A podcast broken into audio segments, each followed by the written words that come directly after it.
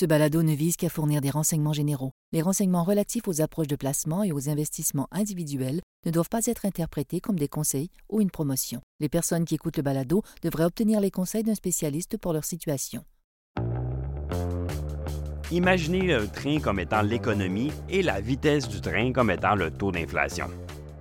Quand le train est arrêté, ça prend une grosse quantité d'énergie pour le faire avancer, mais une fois qu'il est commencé à avancer, le ralentir demande également une quantité importante d'énergie. Si le train commence à aller trop vite, donc si l'élan entraîne l'inflation plus loin que ce qu'on veut, ça peut devenir dangereux. De la même manière qu'un train en marche rapide ne peut pas s'arrêter instantanément sans risque, ben, une inflation galopante ne peut pas être stoppée brusquement sans conséquences potentielles, autant pour l'économie que pour les marchés en général.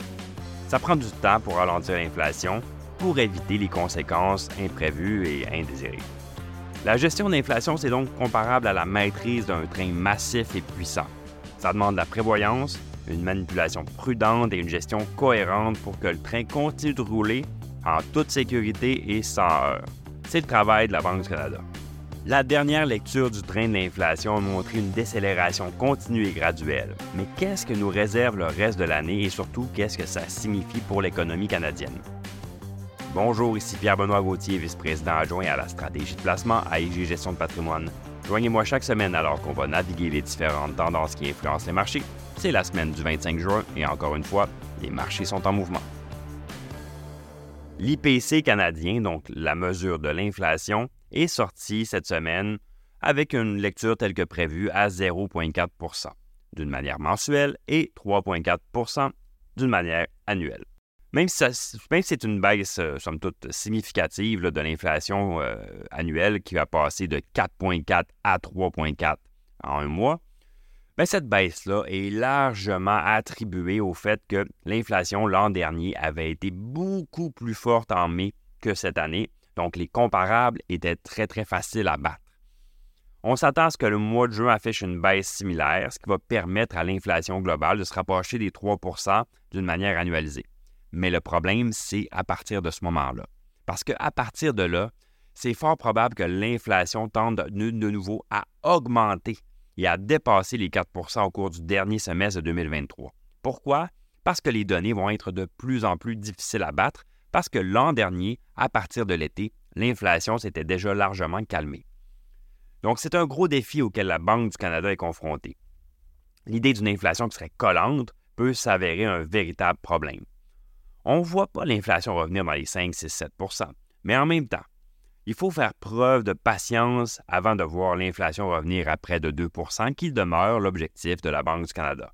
Ça fait aucun doute que la Banque du Canada est également de cet avis, et c'est ça qui a motivé sa déclaration plus euh, agressive le mois dernier, euh, ce qui va probablement conduire à une nouvelle augmentation des taux en juillet et même la possibilité d'autres augmentations des taux à l'automne.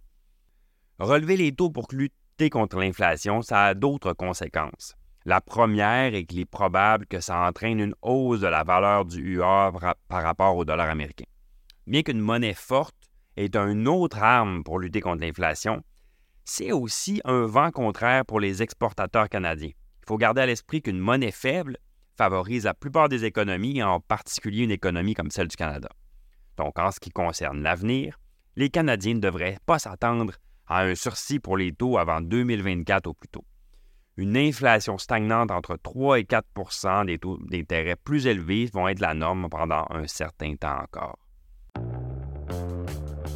Merci d'avoir été avec nous cette semaine. Si vous avez apprécié le balado, n'hésitez pas à le partager à vos collègues et amis. À la semaine prochaine.